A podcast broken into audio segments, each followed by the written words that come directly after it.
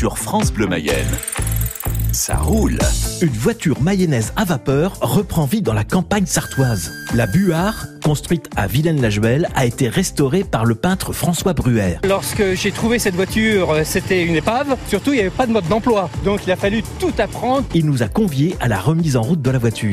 C'est de l'archéologie euh, mécanique. Découvrez ce moment exceptionnel. Mission accomplie. Sur France Bleu Mayenne, ça roule C'est une belle histoire et on la doit à François Bruer, artiste et notamment peintre officiel des 24 heures du Mans depuis 1996. Passionné, évidemment, il a, avec l'aide d'un restaurateur de véhicules anciens, pu remettre en ordre de marche un prototype de voiture à vapeur, imaginé et construit en Mayenne, précisément à Vilaine-la-Juelle, entre les deux guerres par Paul Buard, dont nous avions déjà vu, souvenez-vous, dans sa roule une moto à vapeur exposée au musée des 24 heures du Mans. Et justement, c'est dans la campagne sartoise que François Bruer nous a conviés en exclusivité à la mise en chauffe et mise en route de sa voiture. Alors bien sûr, on ne s'est pas fait prier. Merci François. Cette voiture, vous l'avez trouvée comment alors c'est une voiture que j'ai découverte pour la première fois au milieu des années 60, lorsqu'elle était exposée au musée de l'automobile euh, du Mans. Et à l'époque, euh, une fois par an, mes parents nous emmenaient, euh, frères et sœurs, visiter le musée de l'auto.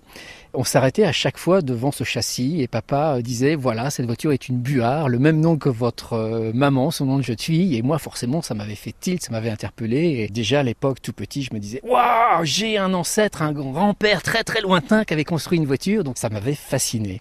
Donc euh, cette voiture, euh, je l'avais perdue un peu de vue puisque après, euh, elle avait été remisée, pour pas dire cachée, dans des réserves, donc à l'abri des regards. Et puis dans les années 80, j'ai essayé de retrouver cette auto, de la racheter. Donc on m'a dit que c'était pas possible, elle n'était pas à vendre, etc., etc., etc.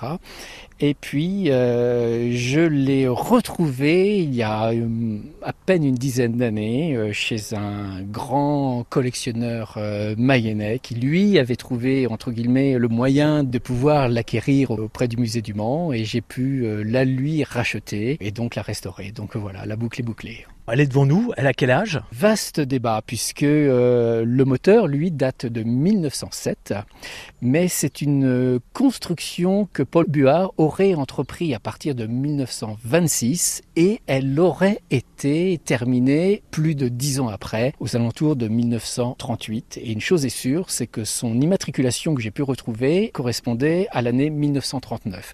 Malheureusement, encore une fois, lorsque la voiture a été finie, la Seconde Guerre mondiale est arrivée et a mis fin à tous ces beau projet. Mais c'était étonnant de faire une voiture à vapeur après la Première Guerre mondiale où déjà on était passé au moteur à essence. Absolument, mais pour lui, ça n'était qu'un prototype devant l'emmener vers une seconde fabrication, puisqu'il avait déjà réfléchi à une autre euh, voiture dont la capacité était poussée à 100 litres, donc à une chaudière énorme. Et euh, son ultime développement était pour la convertir à l'hydrogène.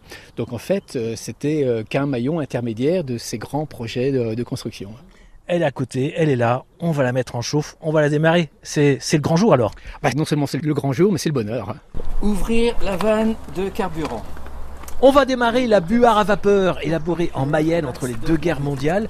François Bruer s'apprête avec son chauffeur et neveu Romain André à d'abord mettre en chauffe la chaudière de la voiture en suivant un protocole précis. Donc là, elle est fermée. Pomper 20 fois et bien verrouiller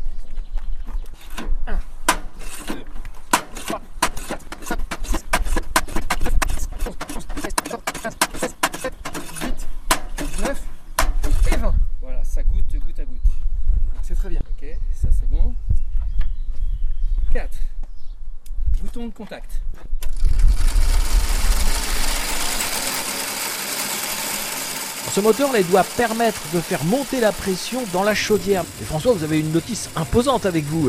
C'est un mode d'emploi en 7 pages qui montre toutes les différentes euh, étapes de la mise en route parce que on a failli perdre le mode de fonctionnement de cette voiture là si mon ami euh, de l'atelier de la belle époque n'avait pas su comprendre le fonctionnement et tout remettre euh, en marche et je ne voudrais pas que pour les générations à venir le mode d'emploi se perde. Alors j'ai fait faire un petit lexique, un petit mode d'emploi 1, tourner le bouton, 2, tourner la manivelle, 3, faire ceci, 4, faire cela, de manière à ce que, euh, même si la voiture ne tourne pas pendant des années, que la personne qui en aura la charge plus tard, j'espère un membre de la famille, eh bien, euh, puisse continuer à la maintenir euh, ultérieurement. C'est tout un cérémonial. Hein. il y a aussi une pratique que je n'ai pas encore et donc il va falloir apprendre à maîtriser la bête là, c'est la première fois que vous la mettez en route, je veux dire, tout seul euh, Par moi-même, c'est-à-dire sans la personne qui a procédé à la restauration intégrale de cette voiture. Donc là, je suis un peu livré à moi-même. Ce n'est pas une voiture contemporaine où on appuie sur le bouton et ça démarre. Là, il y a quand même un, certain euh, process à respecter. Et bon, j'en profite aussi pour euh, ne pas oublier de dire que tout cela n'aurait pu être possible sans la participation de la Fondation du patrimoine qui euh, m'a aidé financièrement à pouvoir restaurer euh, la chaudière. Il fallait euh, trouver les compétences et j'ai eu la chance de trouver l'atelier de la belle époque, un atelier spécialisé qui a accepté d'entreprendre ce défi-là.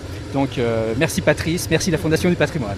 moi je suis étonné parce que c'est une chaudière à vapeur. On a l'image des anciennes locomotives, on a l'image du bois. C'est pas du tout du bois hein, qui fait chauffer la, la chaudière. Non, non, absolument pas. Là on ne chauffe ni avec de la coke ni avec du bois mais avec euh, un liquide inflammable, qui peut être aussi bien euh, de l'huile lourde, du goudron, du fioul, du gasoil, du cardane, enfin tout ce qui peut servir de combustible, la machine avale absolument tout, quoi, comme certains euh, vieux tracteurs agricoles du reste. Elle n'a quasiment aucune odeur, elle est d'un silence assez incroyable de fonctionnement et d'une souplesse. c'est quelque chose de tout à fait édifiant. Donc on est effectivement en chauffe, on attend donc que la vapeur sorte. Hein, c'est ça. Pour l'instant, ça goûte. Absolument. Dès que la vapeur sera sortie, on refermera les vannes pour qu'elle commence à monter en pression à l'intérieur de son cycle d'alimentation vers le moteur. Bon, ça prend un peu de temps quand même. Hein. Avant de se rendre au travail le matin, mieux vaut prendre ses précautions et se lever de bonne heure le temps de mettre euh, la chauffe. Mais ce qu'il faut savoir, c'est qu'une fois que la voiture a été démarrée, évidemment le corps euh, reste euh, chaud pendant quelques heures, donc après un redémarrage nécessite évidemment beaucoup moins de temps. Hein ça, commence à sortir. On sent les premières volutes de vapeur qui sortent par euh, voilà l'une des deux vannes actionnant le petit cheval. C'est marrant ce nom de petit cheval. C'est un système que l'on retrouve sur les locomotives à vapeur et qui permet justement de créer ce mélange entre euh, la vapeur et un peu d'huile qui va venir graisser euh, les rouages du moteur. Vous avez en, photo sur notre page Facebook, bien sûr, la photo du petit cheval, la photo de la voiture également, évidemment. C'est un moteur à vapeur ce qui sous-entend que s'il y a de l'eau dans le circuit, la machine ne peut pas fonctionner. Donc la première chose à faire, c'est de purger tout le système. Et ça, c'est le travail de Romain André, euh, le neveu, mais surtout le chauffeur, qui porte bien son nom. Je viens de fermer le circuit de purge. On est en production de vapeur, donc mon circuit est maintenant étanche. Donc la pression va augmenter dans la chaudière. La première phase d'allumage euh, est finie maintenant. On fabrique de la vapeur pour ensuite l'utiliser sur les cadrans, bien sûr, on commence à voir les choses arriver. La pression qui était à zéro commence à monter, là elle est à 8 bars, et il faudra attendre qu'elle atteigne le niveau précis de fonctionnement qui est une fourchette entre 30 et 32 bars. Avant, il ne se passe rien, au-dessus, il vaut mieux pas être là, donc voilà, il faut rester euh, dans cette fourchette-là. C'est un peu un travail d'équilibriste. Euh, fort heureusement, Paul Buard, euh, qui était loin d'être stupide puisqu'il était ingénieur et qu'il avait une science incroyable de cette technologie, a prévu des systèmes de sécurité, la chaudière a été prouvée à hauteur de 80 bars, c'est-à-dire euh, plus du double de sa pression de fonctionnement. Et à 80 bars, elle ne fuyait pas, elle supportait parfaitement la pression. Donc euh, logiquement, rien, rien ne peut arriver de dramatique. Donc là, on est en train de purger euh, tout le circuit arrière. C'est pour ça que ça fume beaucoup au niveau du moteur. Ah, il faut rester concentré. Ah oui, non mais c'est... Et puis encore une fois, lorsque j'ai trouvé cette voiture, c'était une épave et surtout il n'y avait pas de mode d'emploi. Donc il a fallu tout apprendre, tout découvrir et euh, évidemment euh, grâce au restaurateur on a essayé de comprendre la machine, ce dont elle avait besoin, comment ça fonctionnait, etc. On a toujours des tas d'interrogations, hein. on a des choses dessus, on ne sait pas, ce que c'est. C'est de l'archéologie. C'est de l'archéologie euh, mécanique, absolument. Et donc évidemment, là, on en est au balbutiement. J'ai bien cherché un concessionnaire Paul Buard, mais franchement, je j'ai pas trouvé. Et voilà, un premier sifflet pour lâcher un peu de pression. Prochaine étape avant le redémarrage. Sur le bouchon de radiateur, surprise, la mascotte, c'est un cochon. Absolument. Alors en fait, euh, cette mascotte-là n'est pas la mascotte d'origine, puisque malheureusement, lorsque j'ai récupéré le châssis, il avait été partiellement euh, dépouillé, le volant avait été volé, euh, le bouchon de radiateur avait été volé, ainsi qu'un compteur, enfin différents ingrédients qu'il m'a fallu retrouver. Mais moi, j'ai toujours eu un attachement pour l'élégance en automobile, la beauté de l'automobile, les belles carrosseries que j'affectionne, notamment restituées dans mes, dans mes tableaux. Et les gens qui, à l'époque, avait un petit peu de moyens, s'achetaient un châssis roulant, châssis motorisé, et le faisait carrosser par Sao euh, Saouchik, Chaperon, Figoni, Falachi, enfin les, la enfin les grands carrossiers euh, d'avant-guerre, et euh, ornait toujours le radiateur d'une belle mascotte, qu'elle soit en cristal lalique ou qu'elle soit de, grands sculpteurs comme Payen qui a réalisé ce cochon qui orne mon radiateur. Or cette mascotte-là m'a été offerte euh, pour mon anniversaire. Et euh, plutôt que de l'avoir dans une vitrine, j'ai voulu la remettre sur ce radiateur-là parce que ça me touche et puis parce que euh, quelque part, moi qui suis sartois, enfin à moitié sartois et de mère mayonnaise, euh, le cochon c'est quand même peut-être euh, un peu l'emblème du, département et je crois qu'en Mayenne on n'en est pas loin non plus donc quelque part ça m'amusait beaucoup de mettre cette mascotte-là qui est elle aussi est en laiton et de la même couleur que le radiateur donc il y avait une certaine harmonie qui à mes yeux en tout cas lui va bien. Sur France Bleu Mayenne, ça roule François, la pression monte, mais rappelez-nous le principe général de la motorisation de cette buare à vapeur. La chaudière, comme une cocotte minute, sert à fabriquer de la vapeur. Et une fois qu'on a suffisamment de vapeur dans le réservoir, eh bien, on ouvre la vanne qui va envoyer cette vapeur dans le circuit qui va venir alimenter le moteur. Mais là encore une fois, il va falloir purger ce circuit-là, puisque dès que l'on arrête euh, de faire fonctionner le moteur, euh, la vapeur se condense et va retourner à l'état d'eau évidemment un moteur à air comprimé, puisque ça marche sur le principe d'un moteur à air comprimé. S'il y a de l'eau dans le moteur, ça ne peut pas fonctionner. Donc il faut enlever toute cette eau jusqu'à temps qu'il n'y ait plus que de la vapeur. Et le moteur fait en fait office aussi de, boîte de vitesse en fait. Alors il n'y a absolument pas de boîte de vitesse, il y a simplement ce levier-là qui sert à réguler la pression que l'on envoie dans le système. Plus on descend le levier, plus on envoie de pression et plus la voiture euh, part. Il n'y a pas de boîte de vitesse et juste une marche avant et une marche arrière comme sur les voitures électriques. Absolument. Et le moteur final qui entraîne les roues est placé à l'arrière. Le moteur est un moteur euh, Gardner Serpollet, un des derniers produits en 1907, qui a conservé également la transmission arrière avec le pont euh, d'une Gardner Serpollet, alors que tout le reste a été construit par Paul Buard.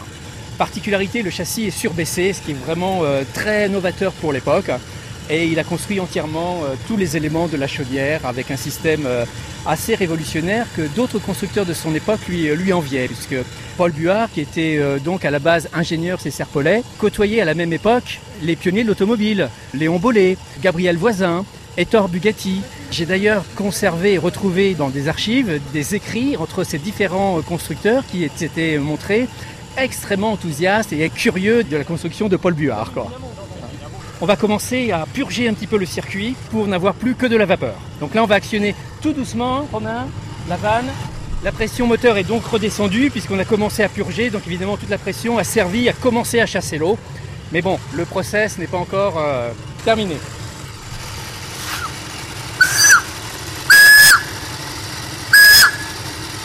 Alors ça, c'est pour euh, diminuer la pression, quoi. Absolument. Donc là, encore une fois, on chasse toute l'eau. Euh, jusqu'à temps qu'on ait de la pression, mais comme le sifflet siffle, c'est signe que euh, la pression commence à venir. on, compte un petit peu comme un départ à Cap Canaveral. Oui, oui, oui. Hein. Je crois qu'il faut euh, écouter la machine, l'observer, comprendre ce dont elle a besoin, tout en étant très très prudent parce que évidemment euh, j'ai oublié de passer mon brevet de technicien en chaudière, mais tout va bien. On va atteindre les 32 bars et on va pouvoir démarrer et faire rouler la voiture. C'est la dernière étape à suivre. Alors cette voiture, c'est un peu une histoire familiale. Romain André, vous êtes le neveu de François Bruer et vous avez entendu parler de cette voiture. L'arrière-grand-oncle de ma marraine, originaire de Courcité, a vu cette voiture rouler en 46-47 quand M. Paul Buard est allé deux ou trois fois de Vilaine jusqu'à Ciel-Guillaume. Des dimanches après-midi. C'était forcément toute l'aventure dans le, dans, le bourg, c'était l'excitation quand ils entendaient la buard. Et ce monsieur dit aussi qu'elle a servi à transporter des résistants en forêt des pendant la Seconde Guerre mondiale. Absolument, en 39, elle a servi de nuit à transporter des résistants euh, parce que la voiture était euh, complètement euh, silencieuse, donc à l'abri des regards de l'ennemi. Hein. Et du bruit des moteurs d'époque qui pétaradaient quand même très fort. J'ai retrouvé notamment des articles de presse datés de 1946, euh, relatant un fait qui euh, forcément faisait beaucoup rire à l'époque, puisque Paul Buard s'amusait, lorsqu'il traversait un passage à niveau, à faire euh, sonner le, sifflet le même que sur les locomotives, en voyant accourir la, la garde barrière, croyant avoir raté un train, et, et, forcément tout le monde devait s'en amuser beaucoup. Quoi. Mais chose très importante pour moi, qui est un petit peu à l'origine de ce projet euh, Buard, c'est que euh, ma maman, de son nom de jeune fille, s'appelait Gisèle Buard. Buard avec le même orthographe que euh, Paul Buard. Donc j'ai toujours, je me suis toujours plu à croire entre un éventuel lien de parenté entre Buard le constructeur et Buard, nom de famille de maman, puisqu'ils habitaient à quelques kilomètres euh, de distance les uns des autres. Donc pour moi, le lien de parenté est tout à fait plausible, même si au jour d'aujourd'hui, je n'ai pas réussi à remonter la généalogie et, à le prouver. Mais force est de constater, me semble-t-il, qu'au début du siècle dernier, lorsque on se mariait, ben on allait épouser la fille du village d'à côté et pas la fille à l'autre bout euh, de la France. Donc ça reste complètement euh, plausible. Et euh, un de mes premiers souvenirs, c'était en famille, avec mon frère ici présent, ma sœur ici présente, et les parents, pour visiter le musée de l'auto. Et euh, le musée de l'auto au Mans, euh, moi, mes premiers souvenirs doivent dater d'environ 1965-66. Hein, j'étais encore qu'un bambin. Mais je me souviens de papa s'arrêtant devant ce châssis qui était exposé au musée, disant voilà, cette voiture-là, elle porte le même nom que ta maman. Et euh, ce jour-là, je crois que j'ai eu un déclic et pour moi, dans ma tête, c'était clair. Waouh, j'ai un ancêtre constructeur de voiture euh, !» c'est, comme ça un petit peu euh, qu'est née ma passion pour l'automobile ancienne. Bon, après, bien sûr, pour pour les 24 heures du Mans et, et aujourd'hui, je suis le peintre officiel de la course, mais quelque part, il y a, un lien très fort, très fort. Et euh, dès les années 80, j'ai essayé de racheter, euh, racheter cette voiture qui a été remisée dans les réserves du musée. Malheureusement, elle n'était pas euh, disponible à cette époque-là, et il a fallu attendre qu'elle passe entre d'autres mains pour que je puisse enfin, enfin l'acquérir et J'espère reboucler la boucle, puisqu'aujourd'hui, comme vous pouvez le constater, la voiture est vivante, elle a retrouvé la vie, elle a retrouvé la vapeur, euh, elle est euh, comme neuve intérieurement, puisque tout a été restauré méticuleusement, comme on restaure une montre de précision. Mais j'ai aussi voulu conserver sa patine extérieure, euh, sa rouille superficielle, ses petits pocs, ses petits pets, etc., parce que ça, c'est son vécu, c'est son histoire, et c'est ce qui fait que c'est aujourd'hui, me semble-t-il, une voiture remarquable, une voiture unique, un prototype, même si Paul Buard avait parallèlement entre 1905 et 1907 construit une moto à vapeur et qu'il projetait à partir de 27 de reconstruire une autre voiture euh, prototype qui elle aurait pu marcher à l'hydrogène, mais bon malheureusement euh, la guerre est passée par là et a mis fin à beaucoup de projets. En tout cas l'hydrogène c'était très en avance aussi. Sur France Bleu Mayenne, ça roule. Ça y est, la Buard a atteint sa pression optimum et François Bruer et son chauffeur Romain André partent pour quelques centaines de mètres. Le démarrage est très progressif. Et à l'autre tour, de monter à bord de la voiture. Au volant, François Bruer. C'est parti. Donc là, on est un peu bas en pression. On voit la souplesse, on ne sent absolument aucun à-coup. Ah oui, c'est étonnant. Hein. et dès que je mets les gaz, on sent que la, bête est prête à, cavaler. Maintenant, je suis extrêmement prudent parce que faut apprendre à la maîtriser et que la direction est quand même euh, relativement lourde. Et surtout, et c'est le cas de dire, elle braque comme une locomotive. Donc autant éviter, si on le peut, de faire des créneaux. Hein. elle est même très souple, hein, même euh, au, niveau des, suspensions. Alors qu'on est sur un, pur euh, banc en bois, puisque encore une fois, il s'agit d'un prototype. Un prototype malgré tout qui a été euh, autorisé à circuler sur la route. Hein. J'ai même retrouvé son immatriculation d'époque, et ça c'est absolument extraordinaire. Elle est donnée pour rouler à 90 km/h, mais pour le moment je n'y risque pas. Voilà, après quelques tours, on s'arrête et on éteint le générateur. On décide de la faire repartir la voiture, mais en silence. Romain André, le chauffeur, nous explique. La partie production d'énergie n'est pas censée marcher tout le temps. Là, on a 20 bars de pression, ce qui n'est pas beaucoup, puisque normalement on est taré à 35. Et donc on va rouler, mais sans brûler de combustible, sans créer de vapeur, juste sur la réserve de vapeur. Et c'est là qu'elle est parfaitement silencieuse, sans boîte de vitesse et sans bruit de moteur. c'est bien Allez, inversion de la vapeur. Voilà, Admirez le silence.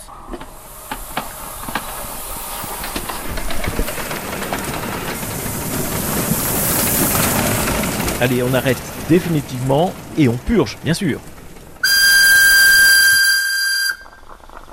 On là, on n'a plus que 3 barres de pression.